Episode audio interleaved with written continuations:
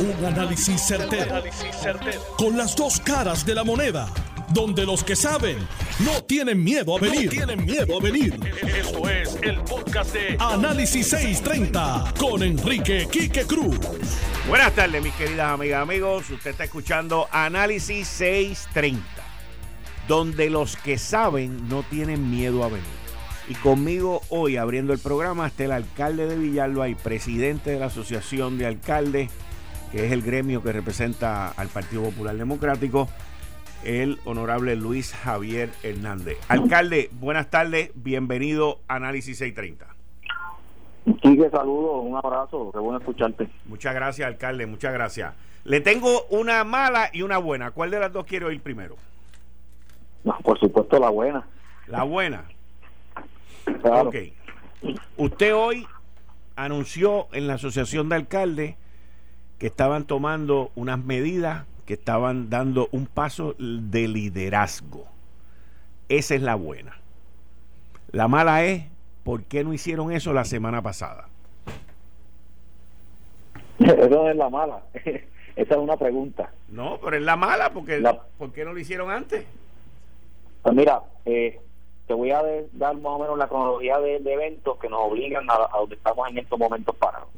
Hace unas semanas atrás, eh, casi una semana y media atrás, eh, en la última reunión que tuvimos precisamente con el secretario de Salud, que ya estábamos viendo el repunte de casos eh, y estábamos viendo unos indicadores que, nos preocupaban, como era el aumento en hospitalizaciones, las variantes, y la tasa de positividad, en fin, muchas cosas que ya nuestra experiencia de más de un año enfrentando la pandemia y, lo, con cada epidemiólogo en el municipio, pues nos, nos estaban diciendo que la cosa no estaba bien. Yo planteé, eh, y no sé si tú te, acuerdas, yo le pedí al gobernador que nos sentáramos a la mesa de discusión, que se retomaran las mesas de diálogo que antes se hacían con la gobernadora Wanda Vázquez cuando había representación de la federación asociación, había el sector científico, el sector económico, de todos los sectores habidos y por haber, y teníamos un diálogo de ideas y recomendaciones para escuchar y obviamente con la empírica y la data necesaria tomar decisiones eh, eh, en la mayoría del consenso que se pudiera. Eso no ocurrió. Nosotros seguíamos planteando de que nos preocupaba lo que estaba pasando. Y el lunes o el martes, entiendo yo, que el gobernador eh, decidió no enmendar o no hacer ningún cambio a la orden ejecutiva. Obviamente eso nos levanta bandera, porque nosotros entendemos, y el pueblo también, que hay que hacer, y los científicos también, la comisión científica, los epidemiólogos, los salubristas, que hay que tomar medidas para ser preventivos, no reactivos. Y obviamente, viendo qué pasa la semana, que pasa, que vamos a acercarnos al fin de semana, que precisamente los fines de semana es cuando comienzan las aglomeraciones, las liberaciones de los, de los, los incumplimientos, los alcaldes asociados decidimos tener una reunión. Yo cité a los alcaldes de emergencia, obviamente tengo que citarlos por vía Zoom, y allí eh, los escuché primero, escuché sus preocupaciones, fui con unas recomendaciones que ya eh, el grupo epidemiológico municipal nos había planteado, casi todas son eran parecidas, bien parecidas a las de la coalición científica, y estuvimos en ese diálogo, y de ese diálogo resultó ser pues que los alcaldes decidimos establecer una, un alineamiento eh, eh, básico, uniforme, para pedirle al gobernador que, que reconsiderara. Obviamente, eh, si no tomamos decisiones, pues los alcaldes vamos a tener que tomar una decisión municipal, como se ha hecho en otras ocasiones, cuando hay una, una, un estado de emergencia. Y en base a eso, pues el gobernador se expresó. Ciertamente acogió algunas determinaciones, pero en otras fue no fue eh, muy muy estricto como lo debía haber sido tomando la situación que está pasando. Así que eh, ese es el, la situación, esa es la cronología de eventos y que, que, nos lleva a lo que estamos hoy. Así que no, no puedes decirme que por qué no lo hice la semana pasada. Llevo ya básicamente eh, más de semana y media pidiendo que se nos, se nos escuche. ¿Quiénes, qué, qué científicos, epidemiólogos, y expertos en la materia participaron en la delineación de la ordenanza que ustedes propusieron hoy? El grupo de epidemiólogos que trabaja en el sistema municipal de rastreo. Tenemos cerca de más de 40 epidemiólogos. Y ese grupo de epidemiólogos son los el grupo que paga el Departamento de Salud. Y son los que en estos momentos tienen manejan los, los brotes, identifican los casos. No, no, yo estoy claro, pero es el grupo que, que lo paga el Departamento de Salud con los fondos del COVID. No, no lo paga el Departamento de Salud, lo paga el gobierno federal con los fondos que hay. Eso es lo mismo. Sí, estamos diciendo lo mismo. Es lo mismo, es lo mismo. pero, pero también me podía añadir que qué bueno es el ELA ahí, porque, o sea. Eh, sí. No, no, no. No, pero, o sea, son fondos federales, son fondos federales que llegan a Puerto Rico al a través del Departamento de Salud y el Departamento de Salud se lo envía a los municipios. Es el sistema de, de, de rastreo que se estableció en Puerto Rico con la participación de los 78 municipios, ya que entró el, el municipio de San Juan a finales de este año. Digo, a principios de este año, ¿cierto? Es, correcto. Ok, le pregunto. Yo, yo, me, yo me puse a analizar esta semana toda la data que salió desde el sábado 10 de abril. El sábado 10 de abril se cumplían aproximadamente como siete días después de Semana Santa. Y el sábado 10 de abril el Departamento de Salud anunció mil confirmados, mil casos positivos confirmados, 352 hospitalizaciones en total, seis muertes, 581 casos probables, 892 casos sospechosos. Eso fue el sábado 10 de abril. El 11 de abril, domingo 11, los hospitalizados subieron de 352 a 399 678 casos confirmados de un día para otro, casi el doble de sábado a domingo. Dos muertes, 426 casos probables, 733 sospechosos. El lunes 12 de abril, 753 casos confirmados, aún subiendo de 600 y pico a 753. Una muerte, 454 casos probables, pero en términos de hospitalizaciones, 387. ¿Ok? Bajaron ahí. El martes, 7 muertes, 406 hospitalizados. Y en términos de muertes, 7 muertes. Miércoles, 12 muertes, 445 hospitalizados, que es el número más alto, 827 casos hospitalizados. Jueves, que hace dos días, ayer, 8 muertes, 461 hospitalizados y en términos de muerte le dije 8 y 461 hospitalizados. Hoy viernes, 483 hospitalizados, 3 muertes, 750 casos confirmados y ahí es donde estamos hoy. Toda esta semana, que ya estamos a dos semanas después de la Semana Santa, hoy se cumplen dos semanas desde que fue el Viernes Santo, todavía en términos de hospitalizaciones, no tenemos los niveles más altos que tuvimos el año pasado, después del Día de los Padres, en junio, dos semanas después, que llegamos a tener sobre 600 hospitalizaciones en un momento y teníamos muertes de doble dígito. Mi pregunta es, ¿por qué tanto ruido ahora si el año pasado, en términos métricos, hubo una época después de los padres que estuvimos peor? Esa es mi pregunta. Por, la, la tasa de, hospitalización. La tasa de hospitalización. La, tasa de hospitalización el año pasado, después de los padres, estuvo sobre 600. Hoy el número más alto que tenemos fue el anunciado hoy, que es 483. Por eso, pero, pero de un mes hacia acá, eh, las personas ingresadas en hospitales ha eh, subido. Estamos claros. Y, los adultos en intensivo también, eh. los que usan ventilador también. Por ejemplo, antes habían 147.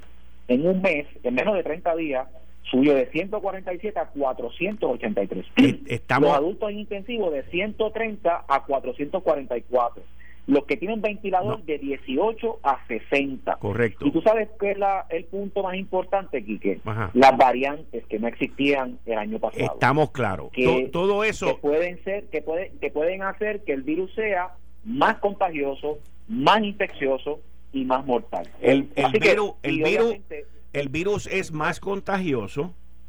El virus es más contagioso, pero el virus y las variantes no son más mortal porque tenemos menos muertes que el año pasado por día. Y todavía bueno, no. discrepo, discrepo de ti. Dígame. Porque hemos visto casos, hemos visto casos en donde el periodo de complejidad de la, de, la del virus es tan corto como un periodo de menos de 24 horas. O sea, una eh. persona puede estar en estos momentos bien y en 24 horas intubado y muerto. Ha ocurrido. Hemos visto casos. O sea, no, no, no, alcalde, yo alcalde, yo no, yo no, yo no quito la rapidez con que el virus está actuando, porque yo esta semana el lunes eh, emití aquí una alerta de, de, lo rápido que estaba actuando el virus, de lo contagioso y de que inclusive no estaba eh, reaccionando las nuevas variantes a los, a los tratamientos que habían anteriormente. Pero la realidad es que en términos de muertes, a base de las estadísticas que le acabo de leer, hay menos muertes este año en este periodo que hubo el año pasado después de los padres, hay menos hospitalizaciones. Lo que sí es correcto que usted me está diciendo es que la curva de incremento, el, lo que llaman el spike, es uno que nunca, no lo habíamos visto antes. O sea, porque subió precipitadamente, pero con la subida que hemos tenido, mi punto es métricamente y estadísticamente, todavía no estamos en el peor punto que estuvimos en una época el año pasado. Ese, ese es mi, ese es mi punto. si tú lo comparas, claro, si tú lo comparas en términos de la cantidad de casos, yo te puedo dar ejemplo de Villalba. Yo hace una semana atrás tenía solamente cinco casos cinco casos. Yo ah, ah, el, hace un año atrás eh, teníamos cientos de casos. O sea, pero de en una semana, en menos de una semana, subimos de cinco casos a 31 casos. Y, y ya y, y, antes no habíamos llevamos un tiempo llevamos varios meses sin ese ese es mi punto ese es mi punto en algún momento el año pasado usted llegó a tener 30 o más casos no muchos más ¿Ah? muchos más, estamos claros, pero... Pues ese es mi punto, ese es mi eh, punto. Entonces, la pregunta mía... Es que, ese no es, el elemento, eh, eh, Quique, el elemento es el siguiente. Se está viendo un disparo, un repunte en casos. Se está viendo una ocupación hospitalaria eh, que levanta preocupación. Tenemos vacunas. Se está vacunando. A diferencia de hace un año atrás, se está vacunando. Correcto. Yo no estoy hablando de un lockdown. Yo no estoy hablando de un lockdown yo estoy hablando de que eh, la, eh, la flexibilización que se ha hecho hace meses atrás, donde está abierto prácticamente todo, hace que el virus eh, pueda propagarse con mayor facilidad, porque tiene todo el espectro del país para poder dispersarse. Tenemos que cerrarle de alguna manera la capacidad de poder dispersarse porque no queremos llegar a lo que están llegando otros países que han tenido que pasar a un segundo lockdown y eso sí que sería devastador en términos económicos para el país. Lo que pasa, lo que pasa, lo que estamos pidiendo son unos ajustes eh, que de alguna manera eh, le brinden tranquilidad al pueblo y número dos eh, le den un respiro a, a, los hospitales que están ya levantando banderas. O sea, yo no me estoy inventando esto. No, jamás. Yo no, yo no he dicho. Es que yo no he dicho, yo no he dicho eso. Está, está levantando bandera. Eso no ocurría eh, hace un año atrás. Sí, él, levantó, él levantó bandera. Él levantó bandera, levantó bandera el año pasado y cuando vinieron los fondos de, de Donald Trump, las banderas se pusieron a media asta. Bueno, pero por la razón que sea, yo yo tengo una obligación eh, con mi pueblo de y, y yo, pues, obviamente tú me conoces, yo soy una persona seria, yo no estoy no, no, eh, metiendo miedo por hacerlo. En Villalba, en, de Villalba nació el sistema de rastreo. En Villalba eh, se comenzaron a implementar medidas que, que, en estos momentos el país las está utilizando. O sea, de alguna manera hemos tenido una experiencia manejando esto que nos levanta una preocupación y yo no he querido eh, eh, trabajar esto, yo quisiera trabajar en equipo con el gobernador, sí hemos trabajado en equipo muchas otras cosas, y lo voy a decir, vamos a estar en el cuatrenio, yo solo nos pusimos a disposición del gobernador para hacer puente de comunicación entre el legislativo, y yo sé que muchas cosas el gobernador y yo vamos a tener eh, muchos aciertos, y vamos a trabajar en equipo. Hay cosas en las cuales no vamos a estar de acuerdo, en cómo se está manejando la flexibilización o las restricciones en la orden ejecutiva es una, en la que no estamos de acuerdo. Nosotros entendemos que se debe restringir por lo menos dos semanas para que de alguna manera se le dé un descanso a la respuesta hospitalaria para que comiencen a bajar un poco el, ese spike que tú dices de crecimiento de, casos y que de alguna manera pues, pues podamos ver cómo estas variantes si,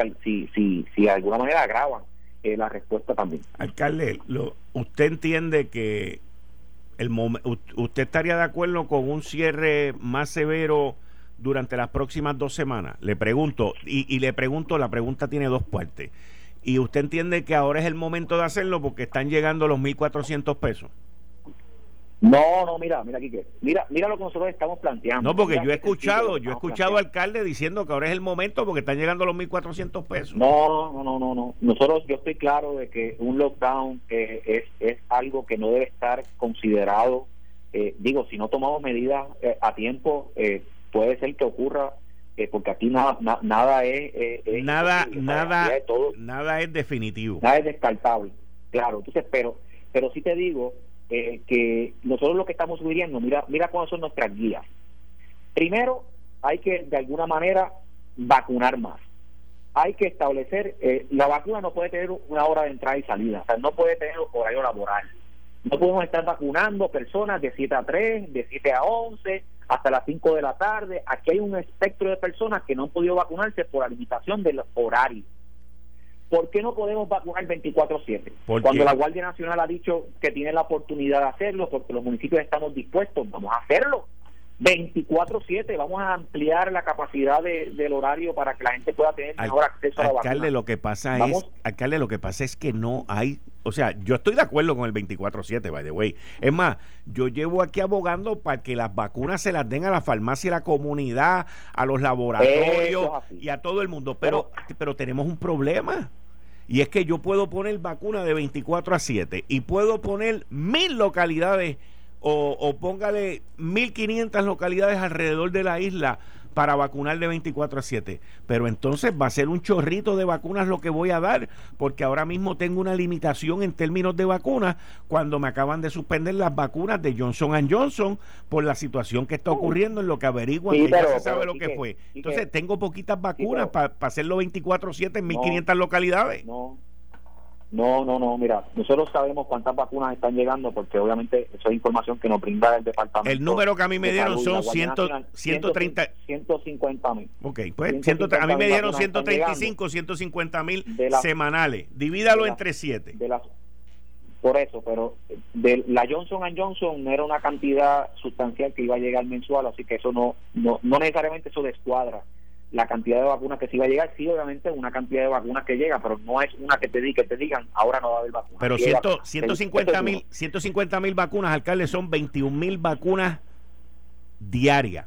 Y eso usted lo divide entre 20, entre 1.500 localidades, 1.500 localidades, entre 21 mil, o sea, estamos hablando de poquitas vacunas, ese es mi punto. Está bien, pero pero mira mi, mi preocupación que fue discutida en la reunión de alcaldes. Hay municipios, eh, por ejemplo, como Yabucoa, que tiene un hospital y no está recibiendo no está recibiendo vacunas directamente del Departamento de Salud. Más sin embargo, a Walmart le dieron 10.000 vacunas. O sea, aquí tiene que haber entonces un grado de proporción eh, en base a, a, la capacidad de poder accesar a la vacuna. No todo el mundo puede entrar a un Walmart a vacunarse. Pero sí la gente de Yabucoa del área este puede ir al hospital de Yabucoa. Eh, la farmacia, la farmacia Walgreens y CVS, aunque ellos reciben vacunas directamente del gobierno federal. Pero ¿y por qué no utilizamos más las farmacias de la comunidad? Que en cada municipio hay una farmacia de la comunidad. Yo estoy de acuerdo con la farmacia de la comunidad. O sea, estoy de acuerdo, pero lo el problema que yo veo es que eh, el, el número de vacunas que estamos recibiendo ahora, esto va a cambiar el mes que viene, by the way. O sea, el número de. Ya, ya Pfizer dijo que puede producir 10% más. Y, y, Moderna va a hacer lo mismo. En lo que se resuelve lo de Johnson Johnson, que yo estoy seguro que se va a resolver. Pero cuando tú tienes 21 mil vacunas y lo divides entre 1.500 localidades, vamos a decir 1.500, hay 900 farmacias en la comunidad, póngale 500 más. Estamos hablando de 14 vacunas por sitio. Y eso no me da a mí para vacunar. Es verdad que los números no son datos este, son estimados, pero yo no tengo suficientes vacunas para vacunar 24 horas al día en mil localidades. Ese, ese es el issue ahora. El issue es un issue de cantidad. Mira la situación. Uno de los estados en la nación norteamericana que mejor ha hecho la labor de vacunación fue el estado de West Virginia, que yo lo he usado mucho aquí con ejemplo, porque West Virginia, por ser bien rural, utilizó las farmacias de la comunidad desde un principio. Por otro lado, uno mira el estado de Michigan, que es uno de los que está ahora mismo en una crisis brutal, y el estado de Michigan se le están muriendo miles de personas, 700 y pico, 800 y pico diarias, pidieron más vacunas y, y el CDC, el CDC le dijo al gobernador de Michigan, mira, tu solución no es vacunar, tu solución es lockdown. Pero los números de Michigan no llegan a lo que estamos nosotros. Y, y yo creo en el lockdown. El lockdown está hecho para una pausa de la situación, como lo es en el estado de Michigan, pero para Puerto Rico no, porque todavía no hemos llegado a eso. El, el punto mío en esta discusión, que no es una discusión, es un intercambio de ideas, es que nosotros estamos en un repunte, sí, no lo reconozco, pero el repunte donde estamos no está tan malo como estábamos el año pasado después de los padres. Y entonces...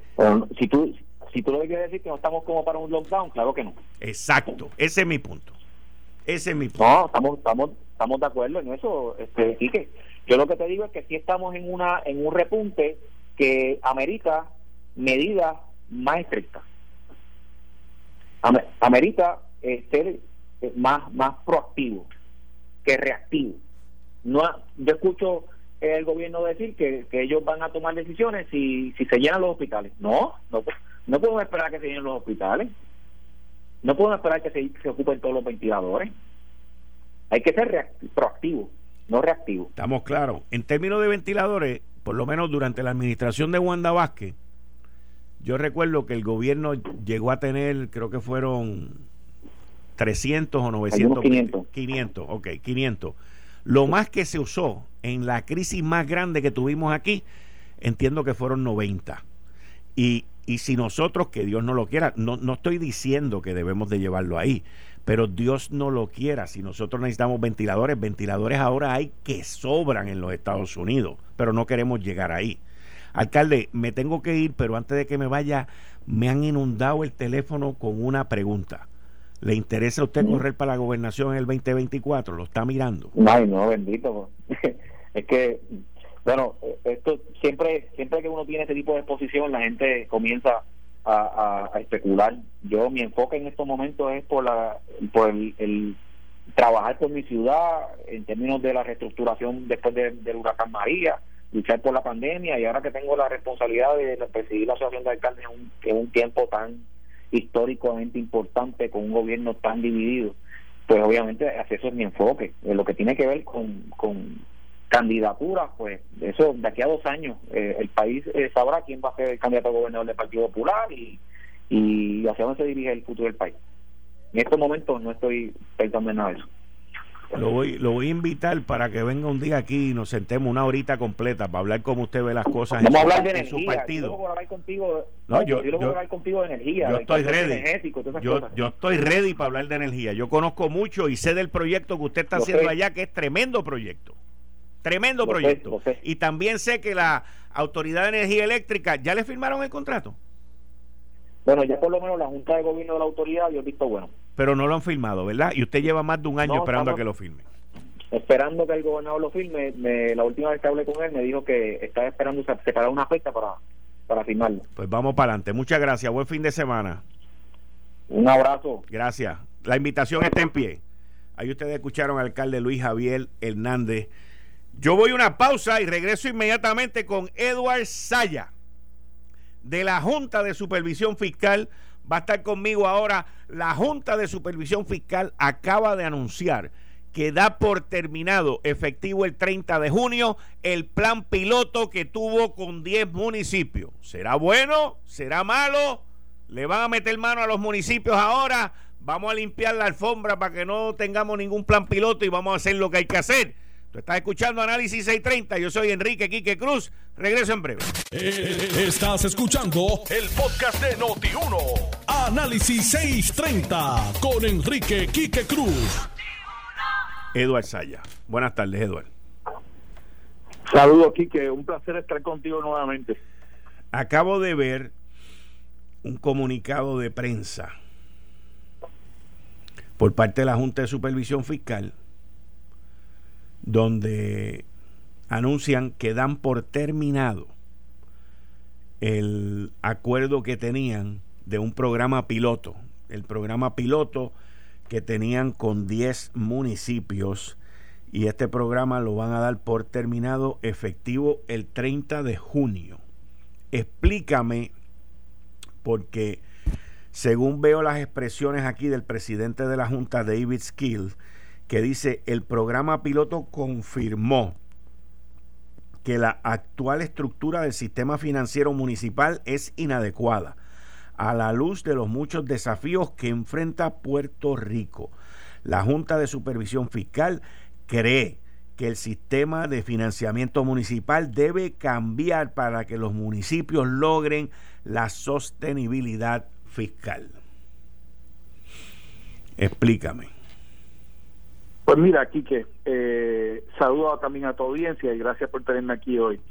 Eh, en efecto, eh, después de, digamos, dos años de, de, haber trabajado con este plan piloto, eh, definitivamente no todo, porque tengo que aclarar eso aquí, que no todos, pero una, un grupo de, de los alcaldes, de las alcaldías aquí en Puerto Rico, y esto no es ningún secreto, tú lo has discutido en múltiples ocasiones en tu programa, eh, tienen problemas fiscales, problemas fiscales que eventualmente, ante la realidad aquí de Puerto Rico, pues mira, van por, por mal camino, por decirlo así. Hay otros no, que son muy prósperos y son muy responsables.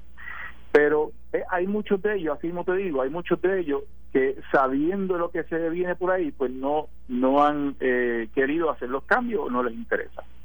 Eh, esta esta postura de la Junta ahora no no no significa necesariamente que nos vamos a desligar de los municipios. Eh, la cosa se reenfoca y lo que buscamos es ayudar a los municipios, no a los 10, sino a los 78 municipios eh, que necesiten asistencia. Por ejemplo, con estos 10 municipios, durante los pasados dos años hemos ayudado a muchos de ellos a tener eh, conexión o comunicación más cercana con Discover Puerto Rico, por darte un ejemplo, eh, para que esos municipios sean destinos turísticos. Y eso es, eso es un hecho. Eh, igualmente, hemos colaborado con algunos de estos municipios para que PRISCO y Desarrollo Económico les den una mano. Por ejemplo, edificios que estaban vacíos y que necesitaban, pues también intervino en eso. Ahora próximamente hay unos fondos, hay tres incentivos eh, para ahora los próximos meses que se van a anunciar próximamente y en la que también vamos a colaborar mano a mano con los municipios y ese y esos incentivos están abiertos a todos los municipios no solamente a los 10 pero sin lugar a duda eh, Quique te tengo que decir que mira hace falta que se reestructuren las finanzas de, los municipios para que sean viables y que te puedan dar el mejor servicio a la gente. Sea, por ejemplo, una de las cosas que, que, la Junta sugería era que muchos de estos municipios podían conjuntamente ofrecer servicios a los ciudadanos más eficientes, más baratos y, y más al día, ¿no? Así que esa era una de las cosas que estaba solicitando la Junta de estos municipios. Este, pues, me llama, me llama la atención, me llama la atención el último párrafo del comunicado de ustedes que lee así. Sin embargo, terminar el programa piloto actual no significa que los municipios se liberarán de cualquiera de sus obligaciones bajo promesa y la Junta de Supervisión Fiscal puede requerir planes fiscales y presupuestos y presupuestos y presupuestos de los municipios en el futuro.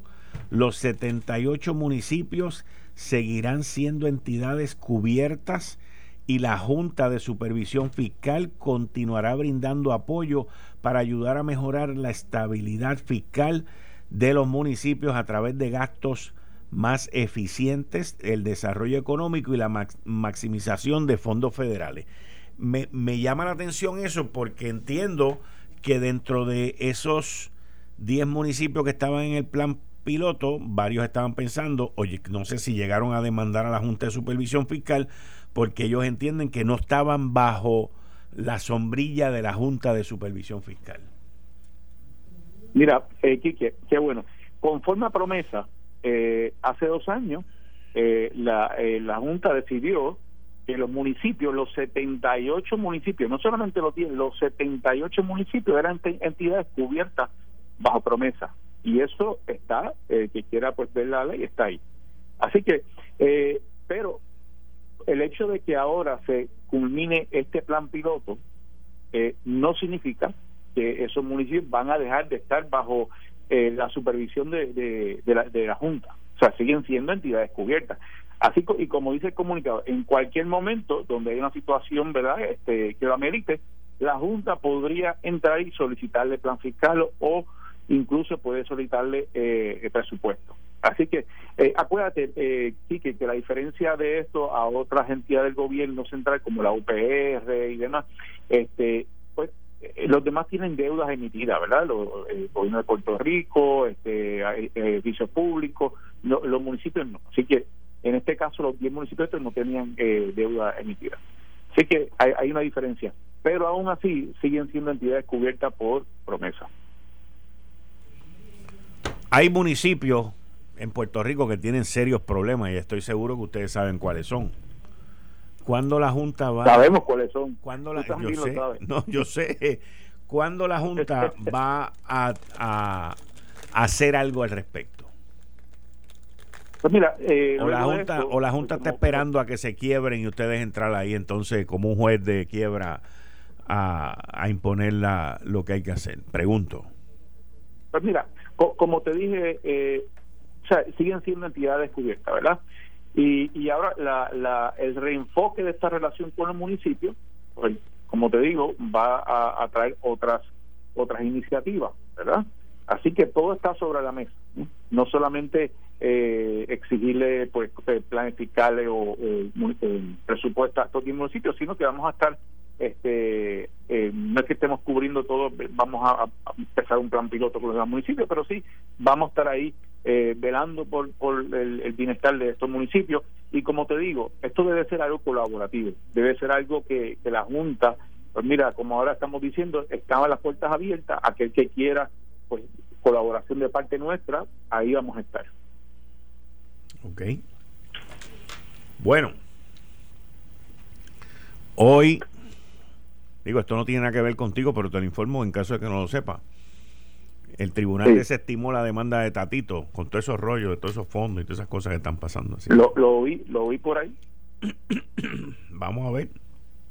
Vamos a ver qué pasa. La Junta está envuelta entonces ahora en el plan de ajuste, en cerrar las negociaciones con los bonistas y echar hacia adelante todo esto que está ocurriendo. O sea, ese es el enfoque actual. Y, no, y, muy próximamente, muy pronto, estaremos certificando el nuevo plan de plan fiscal. Eso es lo, próximo que viene, Quique. Como dicen por ahí, coming El gobierno les informó hoy, según lo que vi, que habían enviado 1.8 millones de dólares a la Comisión Estatal de Elecciones para la elección especial de mayo 6. ¿Ustedes van a emitir algún tipo de comentario sobre esa transferencia de fondos? Mira, por razones obvias, pues la Junta, pues eh, lo, más que te puedo decir es lo que lo que dice la resolución que emitimos hace dos días, que pues, toda determinación que toma la Junta conforme la sesión 4.0 de promesa y ahí invito a los amigos que nos escuchan que, que, busquen y, que lean un poco eh, la ley promesa. Y lo, que sí te digo, Quique, y, y este hemos sido consistentes por el momento, la Junta no se mete en asuntos políticos Así que, así que dejó en manos de la legislatura y el Ejecutivo eh, atender este asunto. Muy bien. Señor Eduardo Saya, portavoz de la Junta de Supervisión Fiscal, muchas gracias, muchas gracias. Gracias a ti, Kike, buen fin de semana. Muchas gracias. Y ustedes escucharon a Eduardo Saya, el eh, portavoz de la Junta de Supervisión Fiscal. Miren, eh, Tuvimos en la primera media hora al alcalde de Villalba, a Luis Javier Hernández, sobre la determinación que él y su asociación, que está compuesta por los alcaldes populares, tomaron. Uno lee las medidas que ellos tomaron y muchas de ellas están incluidas en el plan del gobernador Pedro Pierluisi que anunció ayer. En estos últimos dos días ha habido mucha controversia. Yo inclusive ayer por la mañana, temprano en la tarde, publiqué que venían medidas restrictivas. El departamento de prensa de Fortaleza emitió una comunicación diciendo que, que eso no era así. La información que salió, que se dio por falsa, escúchenme bien, la información que salió y salió que salió por WhatsApp y que se dio por falsa no era información falsa. Fortaleza lo pudo haber catalogado como información falsa porque el gobernador no iba a decidir hacer eso. Pero la información no era falsa. La información vuelve a ser información filtrada por personas que trabajan con rastreo dentro del gobierno. En el momento en que yo vi la información de que si vienen medidas restrictivas el viernes, que si iban a cerrar las playas, todo ese tipo de cosas. En el momento que yo vi la información, la información me picó algo en la cabeza. Se me, se me parecía algo, pero no lograba encajar una cosa con la otra hasta hoy a las cinco y media de la mañana, cuando me desperté, que dije, esto es así. Y ahí fue cuando el rompecabezas solo lo monté en mi mente. Y me acordé en una orden ejecutiva anterior de Pedro Pierluisi y en una orden ejecutiva anterior durante esta administración que personal de rastreo filtró una carta, en específico Danilo, Danilo, que trabaja en el sistema de rastreo, filtró una carta, sus recomendaciones, donde hablaban del Google Mobility Report y de que los restaurantes eran malos, malvados y abusadores, y de las restricciones que ellos recomendaban. Y ahí fue donde todo comenzó a caer en su sitio. Y yo entiendo, en mi opinión, que eso que salió en WhatsApp salió del sistema de rastreo. Eso eran las recomendaciones que ellos querían dar. Eso eran las recomendaciones que un grupo de epidemiólogos y de personas que trabajan con las estadísticas querían implementar a la brava.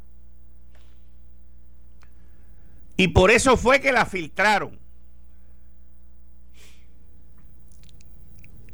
Y Fortaleza dio la información por falsa y desmentida. Pero ese no es el punto. El punto es que hay filtraciones, hay gente que quieren gobernar y quieren imponer sus recomendaciones como las únicas que se deben hacer en esta isla. Y ahí es donde yo tengo problema. Tengo problema con una actitud autoritaria. Tengo problema con una actitud desafiante. Y tengo problema con una actitud de que no respetan las autoridades no respetan los que están por encima de ellos y quieren utilizar los medios y la prensa y ahora también alcaldes populares, senadores y contrarios para lograr sus objetivos. Objetivos que vuelvo y repito porque me tomé esta mañana el tiempo para ir, para ir a donde mi fuente, que es donde yo chequeo los números del Departamento de Salud, en la cuenta de Twitter del querido compañero Roby Cortés. Y yo vine y me puse a mirar todos los informes del Departamento de Salud desde el sábado 10 de abril. Sábado 10 de abril, mil confirmados, 352 hospitalizados, 6 muertes. Domingo, 399 hospitalizados, dos muertes, 678 casos confirmados. Lunes 12 de abril, 753 casos confirmados, una muerte, 387 hospitalizados. Martes 13, 406 hospitalizados, 7 muertes, 714 casos confirmados. Miércoles 14, 12 muertes adicionales, 445 hospitalizados, 827 confirmados. Jueves 15 de abril, 8 muertes, 461 hospitalizados, 239 casos confirmados. De momento bajó fuertemente los, los confirmados. Viernes, 3 muertes, vuelve y suben los confirmados a 750 y los hospitalizados están en 483. Yo recuerdo, recuerdo vivamente que el año pasado, después de los padres, hubo unos momentos en que teníamos sobre 600 hospitalizaciones, cerca de 90 personas en, en respiradores y las muertes estaban en doble dígito. Yo no estoy diciendo, señores, que ahora estamos bien. Pero lo que sí estoy diciendo es que se están utilizando lo que está ocurriendo ahora para crear una histeria y una politiquería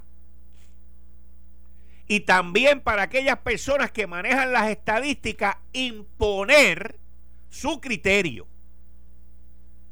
Imponer su criterio.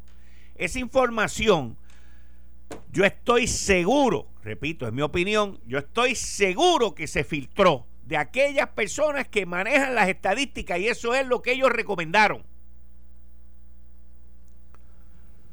El gobernador Pierluisi, luego de escuchar a todos, tomó unas decisiones balanceadas. Balanceadas. Y ahí los populares vieron una oportunidad para decir, nosotros lo vamos a hacer mejor es que yo todavía me recuerdo el desastre del Partido Popular Democrático en el manejo del chingungunya, el desastre del manejo del Partido Popular Democrático y su secretaria de salud con las 32 muertes que hubo en el hospital de Carolina por una bacteria.